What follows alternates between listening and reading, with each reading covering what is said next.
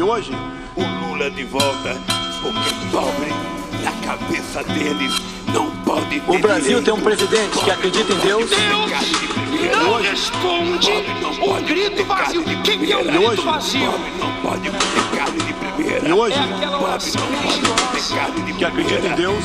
Pobre não pode ter carne de E primeira. hoje, valoriza a família. É a pessoa achar que Deus quer isso. Corrupção. Respeita a Constituição. que uma pessoa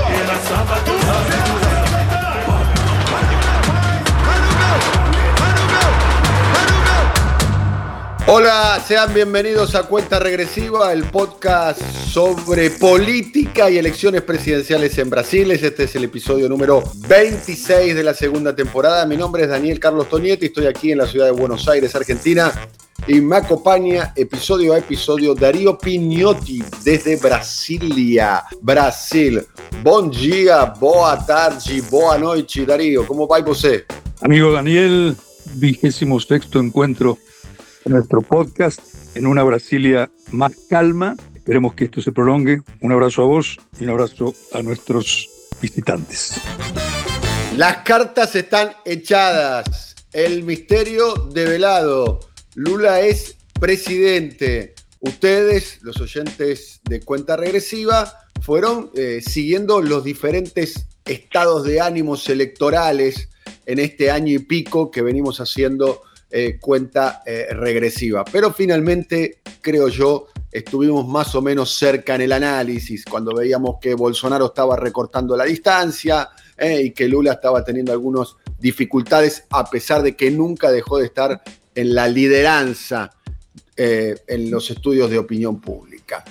Ya el, próximo lunes, segunda feira, como llaman los brasileros, Lula va, Lula va a asumir eh, la, transición, una transición eh, que promete ser tumultuosa y con sorpresas. Se esperan sorpresas de ambos lados, ¿eh? tanto de Bolsonaro, con la capacidad de daño que puede tener en estos casi dos meses, y además con las sorpresas que pueden venir por parte de Lula, fundamentalmente para ir develando cuáles van a ser los hombres y las mujeres que lo acompañan en su eh, gabinete. Bolsonaro, por otro lado, eh, eh, en, su laberinto, la primera semana fue una semana de movilizaciones espontáneas o no, el miércoles feriado, Día de Todos los Muertos, es un día que generalmente se utiliza para ir a visitar a los fallecidos familiares o, amigos. Muchos ciudadanos brasileños eligieron ir frente a diferentes regimientos militares en Brasil eh, para eh, reclamar un- una acción de parte de las Fuerzas Armadas. Esto es entonces cuenta regresiva. La imagen es muy impactante. eh, aparece Geraldo Alkin, Aloisio Mercadante y Gleisi Hoffman. Estamos hablando del vicepresidente, el jefe de campaña y la presidenta del partido de Lula ingresando al Plan Alto. Muchos estaban ingresando en algunos casos por primera vez al Plan Alto después de la destitución del año 2016 de Dilma Rousseff.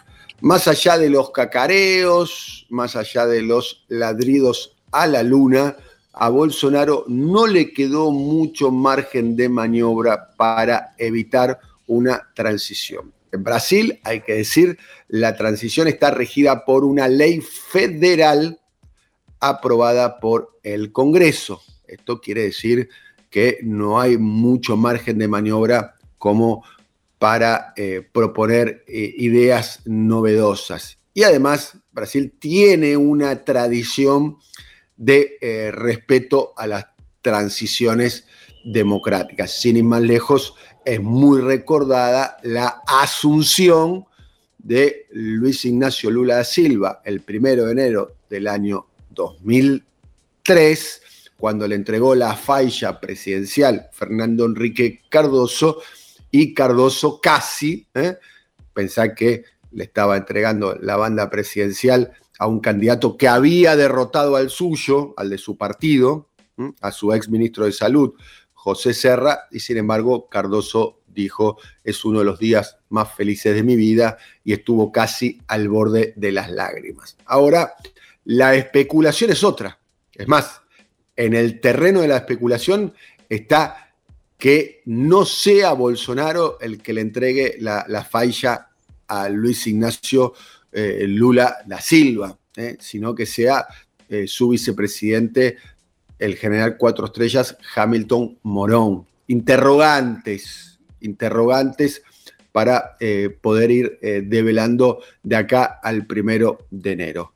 Pero Lula está asumiendo la transición porque además tiene muchos desafíos por delante de acá al eh, primero eh, de enero, porque entre otras cuestiones hay cuestiones que tienen que ver con gasto social, fundamentalmente lo que tiene que ver con el auxilio Brasil y el resto de los auxilios, eh, que son subsidios, distribución de renta, el auxilio gas, el, auxilio taxi, el auxilio camionero, como para poner este, algunos de los, de los programas dispuestos por Bolsonaro en pleno proceso electoral entre otros eh, desafíos. Darío.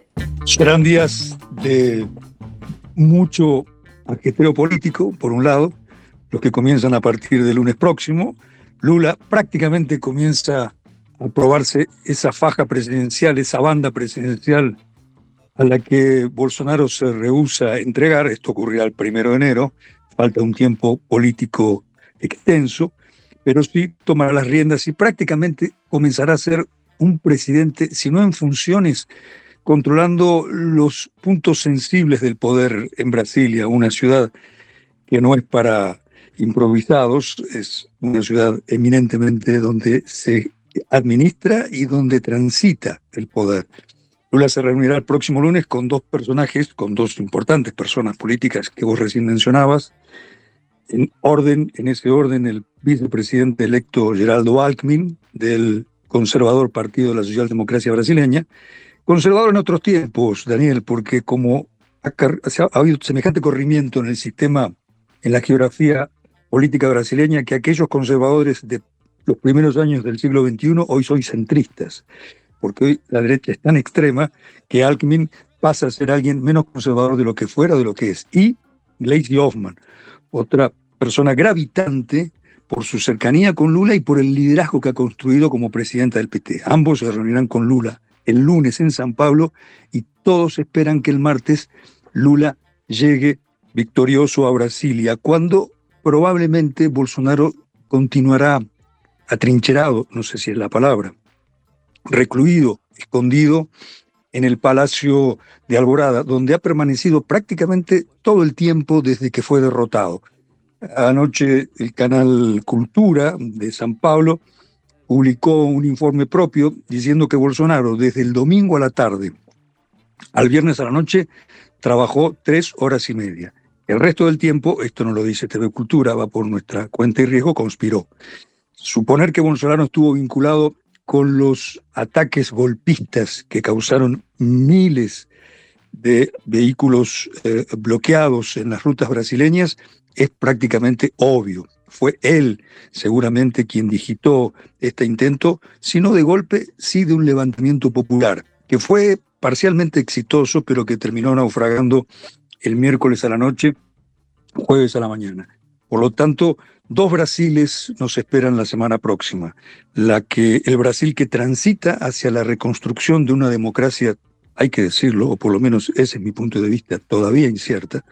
No será nada sencillo para Lula recomponer las instituciones en Brasil. Y el Brasil de la conspiración de Bolsonaro, ¿cómo se lo vio el miércoles a la noche en un video que él mismo divulgó?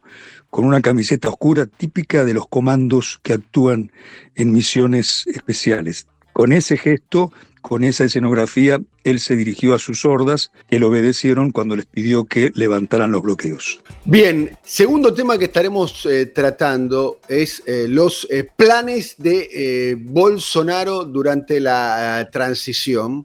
Mucho se especuló, dicho sea paso, es una tesis eh, que vos siempre la tuviste presente, Darío, de la posibilidad de replicar un escenario similar al del 6 de enero del año 21, cuando eh, las sordas trampistas invadieron el Capitolio, ¿no? En una escena absolutamente cinematográfica barra distópica, ¿eh? pero ocurrió realmente y ocurrió a los ojos de todo el mundo que estábamos siguiendo en vivo y en directo a través de las redes sociales como eh, el Capitolio, uno de los edificios más emblemáticos, me animaría a decir, de la institucionalidad mundial, era invadido. Bolsonaro intentó de alguna manera, o amenazó, mejor dicho, eh, el 7 de, septiembre del año 21 hacer lo mismo con el Supremo Tribunal Federal, una amenaza que realmente eh, luego no pudo, no quiso, no supo poder eh, cumplirla. ¿Qué Bolsonaro estás vislumbrando de acá al primero de, enero? Y anticipo un poco mi, observación. Esto solamente eh, es observo y hago un análisis en base a mi observación. Creo que Bolsonaro ha sido siempre un perro que ladra no muerde, teniendo en cuenta que tiene capacidad de morder. No estoy diciendo que no tiene capacidad de morder, ¿sí? Porque tiene una enorme capacidad de movilización y todo lo que hemos visto esta semana probablemente sea una amenaza a, futuro. Y para mí es un llamado de atención, dicho sea de paso, si me permitís, Darío, para el PT, porque una de las razones de la caída de Dilma en el año 2016 es que el PT ha desmovilizado primero su militancia y después a su base electoral. Y luego del triunfo frente a Bolsonaro, que es un triunfo definitivamente histórico, quienes vuelven a ocupar la calle, como en el 2013, hasta la destitución del año 2016, fue casualmente eh, la derecha. En aquel momento era el MBL, el Movimiento Brasil Libre, todo lo que se dio espontáneamente, dicho sea de paso, la mecha que prendió el incendio fue un aumento del transporte público dispuesto por el gobierno de Dilma Rousseff. O sea, fue, si se quiere, una movilización que, tenía como origen una crítica a un ajuste fiscal. Ese es otro tema como para tenerlo en cuenta. No quiero este, dispersarme en, el, en, el, análisis. Pero acá hay un elemento, Darío, oyentes, para tener en cuenta. Solamente es una lucecita amarilla que titila en un tablero, ¿eh? no estoy alertando nada, pero en la primera semana después de las elecciones, la que vuelve a ocupar el espacio público, la derecha. Y la izquierda festejó el domingo la Paulista, y, en otros lugares de Brasil, por cierto. Yo hablo de la Paulista porque era el centro de campaña de Lula y tuve la oportunidad de, compartir ese festejo. Pero después se fue a cuartel de invierno. Y la derecha cortó calles, cortó rutas eh, y se movilizó el, propio oh, miércoles eh, feriado. La pregunta, entonces, eh, que, está un poco planteada es, ¿Bolsonaro está en su laberinto eh, viendo por dónde sale? ¿Tiene un plan y lo está ejecutando?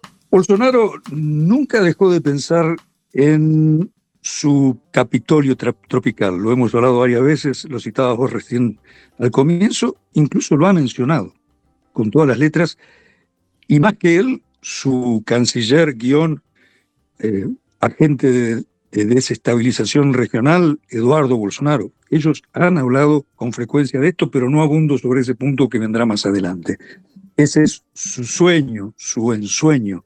Más aún ahora que dejará de ser presidente desde el primero de enero próximo y cuando tendrá que enfrentar, y este es un número no aritmético, son datos jurídicos, seis procesos, cuatro en el Supremo Tribunal Federal que pueden derivarse a instancias inferiores y otros dos que de cuando era diputado.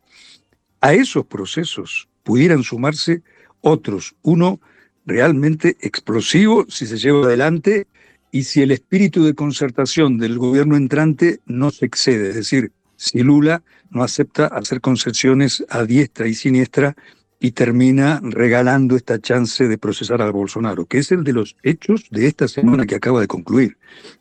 Las indicaciones, los indicios que Bolsonaro estuvo detrás de ello fueron mencionadas hace minutos atrás. Pero la, la justicia comenzó a tomar cartas en el asunto y ya denunció al director de la Policía Caminera Federal, un bolsonarista de cuatro costados, que imposible haya actuado de la forma que actuó. ¿Cómo? Permitiendo que los bloqueos ocurrieran y solidarizándose su tropa con los miembros que sabotearon las rutas a decenas de miles de brasileños. Por tanto, el laberinto en el que se encuentra Bolsonaro, el laberinto de espejos y de grandes eh, paneles de vidrios, como es el futurista Palacio de Alborada, hace que Bolsonaro, por un lado, se mueva en ese vértigo, en lo que podría pasar a partir del primero de enero, y esta sería una de las cartas que él estaría negociando, querer su amnistía de hecho o su amnistía de derecho. Y por otra parte, mantener en pie su, por lo pronto, verdadero poder de fuego. Bolsonaro mostró durante tres días que puede tener al país en un puño y que de su lado están no solamente los grupos fanáticos, sino las fuerzas de seguridad. Daniel, en tres días hubo ningún detenido ¿eh? sobre los hechos ocurridos. O si los hubo, es noticia del día de hoy y serán cinco.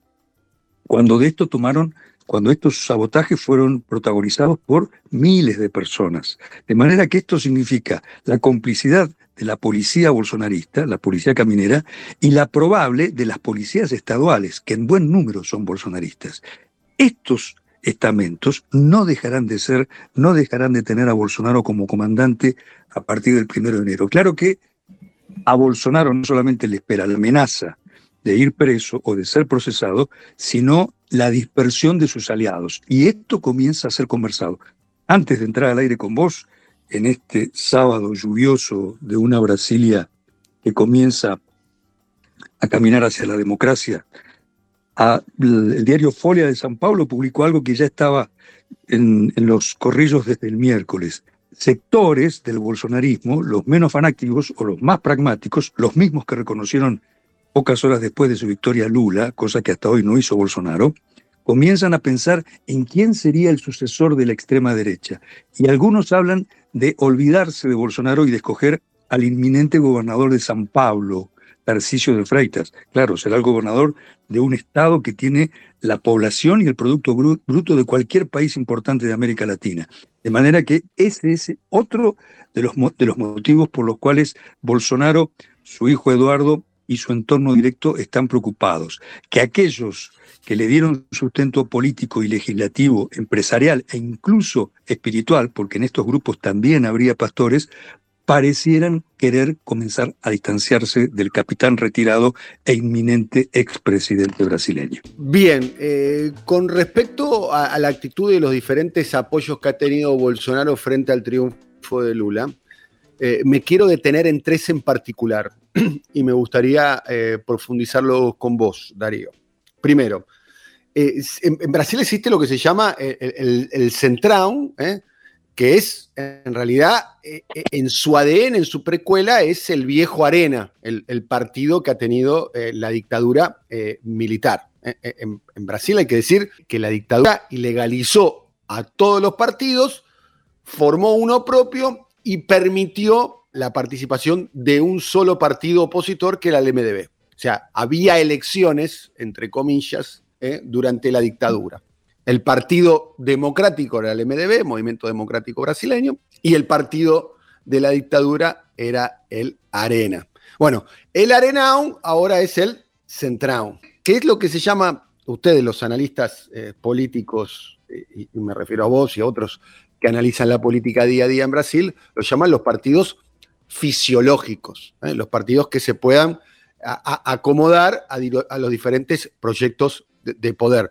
De hecho, Lula gobernó con el Centrao, Dilma gobernó con el Centrao, Dilma fue llevada al cadalso de la mano del Centrao y Bolsonaro evitó los centenares de pedidos de impeachment gracias a su acuerdo con el Centrao. ¿no? Hago todo este, este prólogo eh, para eh, eh, contar un poco lo que ha sucedido esta semana con dos personajes para mí importantes que me gustaría que hagas un pequeño perfil de, de cada ellos. Uno es Valdemar Costaneto, que es el, titular, el presidente del partido PL, que es el partido del presidente hoy, ese partido con el cual el presidente Bolsonaro fue a, la, elección.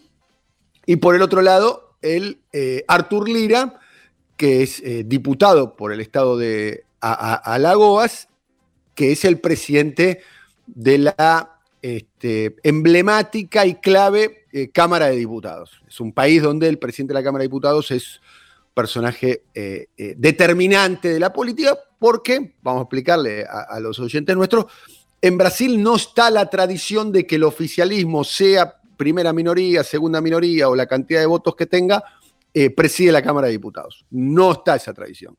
La tradición es que quien consigue los votos, después de determinados acuerdos políticos, pone la Cámara de Diputados. Y probablemente, generalmente, el presidente de la Cámara de Diputados suele ser un opositor que puede conspirar contra el propio gobierno. Pruebas al canto, Eduardo Cuña con eh, Dilma Rousseff. Pero eso eh, ya es historia. Y el otro, el otro personaje, ¿no? Estamos hablando de Valdemar Costaneto, el PL, estábamos hablando de Artur Lira, del Partido Progresistas, que de Progresistas claramente eh, solo tiene el nombre, si se me permite la no ironía.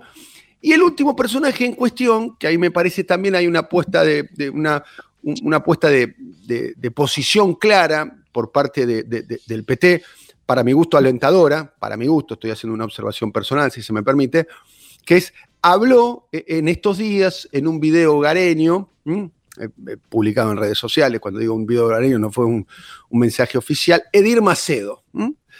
¿Quién es Edir Macedo? Es el obispo de la Iglesia Universal del Reino de Dios, que no es la iglesia más popular evangelista pentecostal de Brasil. No es la Iglesia Universal, pero sí es la más organizada y la más poderosa económicamente. La más popular de Brasil es la Asamblea de Deus, que tiene eh, millones de, feligreses, de adeptos, en los cuales se encuentra por caso Marina Silva, que suena para ser este, integrante del gabinete eh, de, Lula. Edir Maceo dijo, eh, perdonen a Lula si fue la voluntad de Dios y, demás. Edir Maceo fue claramente uno de los grandes soportes mediáticos, políticos, económicos, pónganle el nombre que ustedes quieran, de el bolsonarismo y de la candidatura a la reelección de Bolsonaro.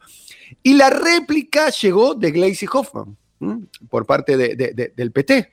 Eh, una, réplica eh, muy a la altura, pero muy dura. ¿Eh? porque le dijo, entre otras cosas, no necesitamos el perdón de Edir Macedo, no necesitamos el perdón de él. Él debería perdonar por la cantidad de mentiras que dijo acerca de Lula y acerca del PT. En la primera marcada de cancha fuerte que yo veo, porque Gleisi Hoffman es la presidenta del partido, es en un punto, si se me permite la acepción, la, el ala izquierda de un partido que tuvo muchos giros hacia el centro, eh, claramente, el caso de, de Hoffman, una figura muy importante este, por parte del PT, ¿no? Imaginemos la idea de Lula como un vértice y eh, Fernando Haddad, el sector más moderado socialdemócrata, y Gleisi, el sector un poco más eh, de izquierda, que fue la marca original del PT. Entonces, eh, estos tres comportamientos, ¿no? Eh, Valdemar Costaneto diciéndole Lula, cuando quiera venir negociamos. Lo mismo le dijo Artur Lira el mismo domingo 30 de octubre, a la noche, cuando el resultado casi que está dispuesto a, a, negociar. Edir Macedo, ¿qué lectura hay que hacer de esto? ¿Qué interpretación hay que hacer de todos estos sectores? muy propensos a la negociación, al toma y daca, al dame el vale, te doy la pizza, eh, que es tan tradicional en la política brasileña, que le están ofreciendo un acuerdo a, Lula. Un acuerdo en lugares donde Lula necesita, dicho sea de paso, especialmente lo que tenga que ver todo. Eh, el, PL es la principal banca eh, en Cámara de Diputados, con 90 diputados. Estamos hablando del PL. Y después el caso de Artur Lira, que es el presidente de la Cámara de Diputados. Después lo de Edir Maceo es un poco más, llamémoslo, eh, simbólico. Darío. ¿Estará dispuesto Lula a dar el beso de la muerte al Centrón? Decimos esto porque, como vos recién repasabas, ese Centrón fue el que conspiró para derrocar a Dilma y el que luego le dio sustentación a Bolsonaro. En estos tres personajes que vos citabas, dos de ellos políticos, no vamos a abundar mucho en números ni en nombres, pero como vos decías, Valdemar Costaneto hoy emerge como el político más poderoso en el Congreso, en un partido, el Partido Liberal, donde se asocian extremistas de derecha con pastores, con conservadores clásicos, y el otro, Artur Lira, sin tanto peso político propio. Él es miembro del Partido Progresistas, del cual hiciste una correctísima descripción, pero tiene la llave de qué? De convocar o no, de aceptar o no a un impeachment. Y con esa amenaza, él podría poner de rodillas a Lula. Y el tercero, Edir Macedo, el jefe, el gerente espiritual de los, de los conservadores neopentecostales, que durante la campaña llegó a divulgar y a ordenar a sus uh, uh, pastores que actúan como si fuesen una fuerza militar que dijeran a los fieles que Lula habría de cerrar uh, templos neopentecostales evangélicos, que Lula propone divulgar la iniciación sexual precoz y que Lula tiene algunos pactos con Lucifer. Ese es el Edith Macedo a quien la digna Glacy Hoffman le dijo, le dispensamos su agradecimiento, sus disculpas, le dispensamos sus comentarios favorables, el que tiene que disculparse es usted. Glacy Hoffman y Fernando Haddad componen, y comparto tu descripción, incluso tu figura, los dos, las dos salas de las cuales confluyen, las cuales confluyen hacia el liderazgo de Lula. Eso dentro del PT. Glacy, presidenta del partido, Haddad, hombre importantísimo, candidato a gobernador de San Pablo y en 2018 candidato a presidente y probablemente quien ocupará algún ministerio fundamental en la inminente administración. Pero hay otro trípode, que es el que componen Lula, Glacy y Geraldo Alckmin. En este caso, sí, es un trípode donde vuelve a estar Lula en el vértice más importante y Glacy, respaldada por el partido, pero también por los sectores más movilizados de los movimientos sociales, aunque ella no pertenezca a estos, representando el ala del PT activo y el PT movilizado, o por lo menos el PT que se desea movilizado. Y del otro, Alckmin, un demócrata que apoyó el golpe de Estado contra Dilma Rousseff en 2016, que dijo nada cuando Lula fue proscripto en 2018 en otro movimiento muy parecido a un golpe de Estado, el anterior de carácter legislativo, el de 2018 de carácter jurídico guion militar, con el tiempo, sospecho, Daniel, irá develándose hasta qué grado hubo participación militar determinante en eso que fue algo muy parecido a un golpe de Estado en 2018. Y ese es el Alckmin que representa a esta hora al cordial movimiento neoliberal que apoya a Lula. Como imaginarás, eso de cordial tiene comillas duplicadas. Que Alckmin será o no leal a Lula es algo por develarse. Sabiendo del conocimiento, del eh, estaño político de Lula, difícil que haya escogido como vicepresidente a alguien que pudiera traicionarlo, pero el fantasma de una traición sobrevuela después de lo que ocurriera en 2016 frente a Dilma Rousseff cuando su vice, Michel Temer, la traicionó. De manera que ese es uno de los... Ahí hay dos cuestiones, eh, si me permitís, eh, de características personales entre Dulde y, Dilma, ¿no? Eh, Lula es un encantador de serpientes, es un negociador, es un hombre que, que, no, que no agrede públicamente, que trata de, de abrigar los vínculos personales y los políticos, tiene esa capacidad que me parece de la cual carecía Dilma Rousseff, para ser un poco este, elegante en mis términos. Dilma, una líder política sin mayor vuelo, una persona, una personalidad, una militante irreprochable de una sola pieza, pero ciertamente sin ese manejo de Lula y sin el liderazgo de Lula. Debe ser dicho, porque tal vez muchas veces uno, hablo en primera persona, se enreda en, los, en lo anecdótico y en lo inmediato. Esto pasa cuando se está frente a momentos históricos, y estos lo son. Vos fuiste testigo en San Pablo cubriendo primera mano lo que ocurrió, lo que, lo que sucedió, y se pierde la perspectiva de que Lula no solamente es un político extraordinario, con una capacidad de negociación que pocos igualan, y que en eso es difícil sospechar que Lula haya caído en alguna ingenuidad como la de escoger a Alckmin un eventual traidor, y tampoco que pueda ser fácilmente engañado por las telarañas del centrón que lo espera ahora con las manos abiertas y quizá con el facón abajo el poncho, pero fundamentalmente de quién estamos hablando. Probablemente hoy uno de los mayores estadistas del mundo. ¿Quién podrá ponerse a la altura de Lula? Te propongo este juego de simulación, Daniel, dentro de una semana, cuando él esté en, la cumbre ambientalista, la COP27 en Egipto. ¿Quién tendrá la estatura de Lula? Joe Biden, obviamente por ser el presidente de Estados Unidos, pero no la estatura política de Lula. ¿Quién es hoy el político con más espaldas y con más biografías? Alguien que fue dos veces presidente, que fue clave en la transición de la dictadura a la democracia y que luego de aquella... La única figura que se le puede asemejar a, escala mundial es la figura de Nelson Mandela. Me refiero a vivos, ¿no? No, claramente, no, no, por eso mismo, como, como creo que entre los vivos no hay nadie que pueda llegar siquiera a algo similar a una biografía de Lula, creo que hay que buscar entre los que ya no están y me parece que o la figura de Nelson Mandela o la figura de Fidel Alejandro Castro Ruz, ¿no?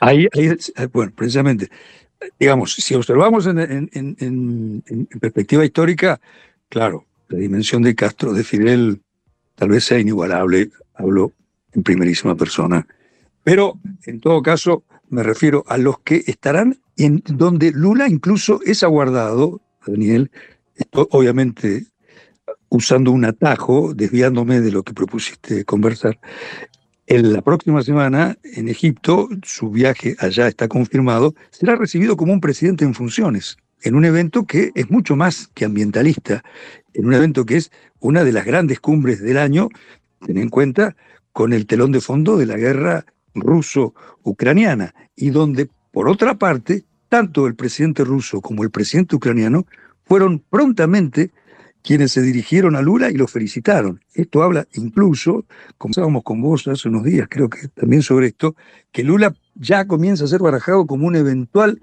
actor si hubiera una mesa de negociación frente al conflicto recién citado. De manera que Lula tiene semejante tamaño, semejante dimensión, que los políticos profesionales de aquí de Brasilia toman en cuenta eso y saben con quién están hablando. Por tanto, más allá de lo circunstancial, de lo coyuntural y de estos meses que restan hasta el primero de enero de 2023, teniendo la gestión bajo el mando de semejante líder histórico, de semejante presidente Lula, subrayo esto porque los medios eh, dominantes de aquí que acompañaron la candidatura de Lula ya comienzan a hablar de él nuevamente con un tono despectivo, le dicen Lula y no presidente Lula. Ese presidente Lula creo que tiene la sabiduría el tamaño y el liderazgo como para finalmente sobrellevar estas minas terrestres que posiblemente le plantará el centrado Daniel. Y está empezando a sonar eh, esta es una vieja canción de fines del siglo pasado de este gran artista popular brasilero. Nos estamos yendo hasta el próximo episodio de Cuenta Regresiva. Gracias, querido Darío. Amigo Daniel, gran abrazo a vos, gran abrazo a Alfredo y 26, el número de esta edición.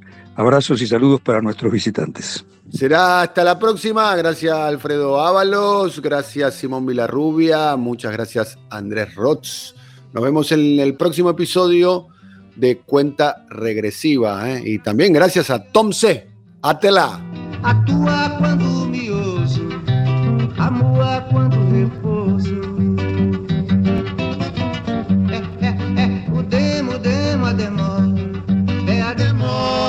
democracia. É, é, o demo, demo, demo, meu nego, é a democracia. Democracia me abraça, com tua graça me tira, desfaça essa covardia.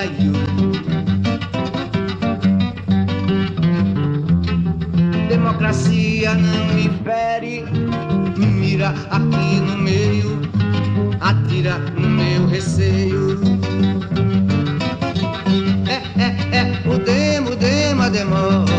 É a democracia. É, é o demo, demo, demônio, é a democracia.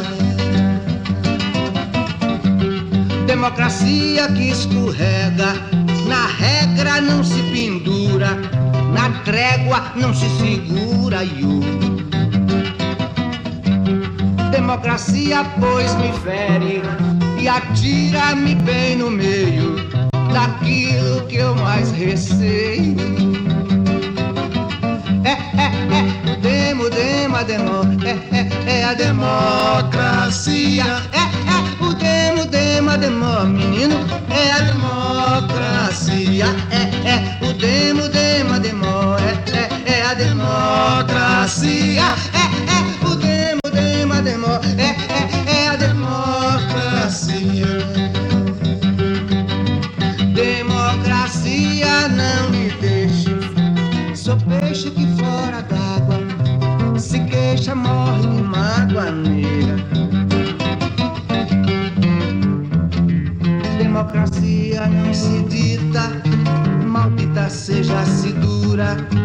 palpita pela doçura. É, é, é, o demo, demo, demo. É a democracia. É, é, o demo, demo, demo. É a democracia. Isso é o demo, demo, demo. Isso é a democracia. Cuidado, meu filho, que é o demo, a demo. É, é, a democracia. Cuidado, isso queima, é o demo, a demo. É, é, é a democracia. É, é, o demo, demo, demo.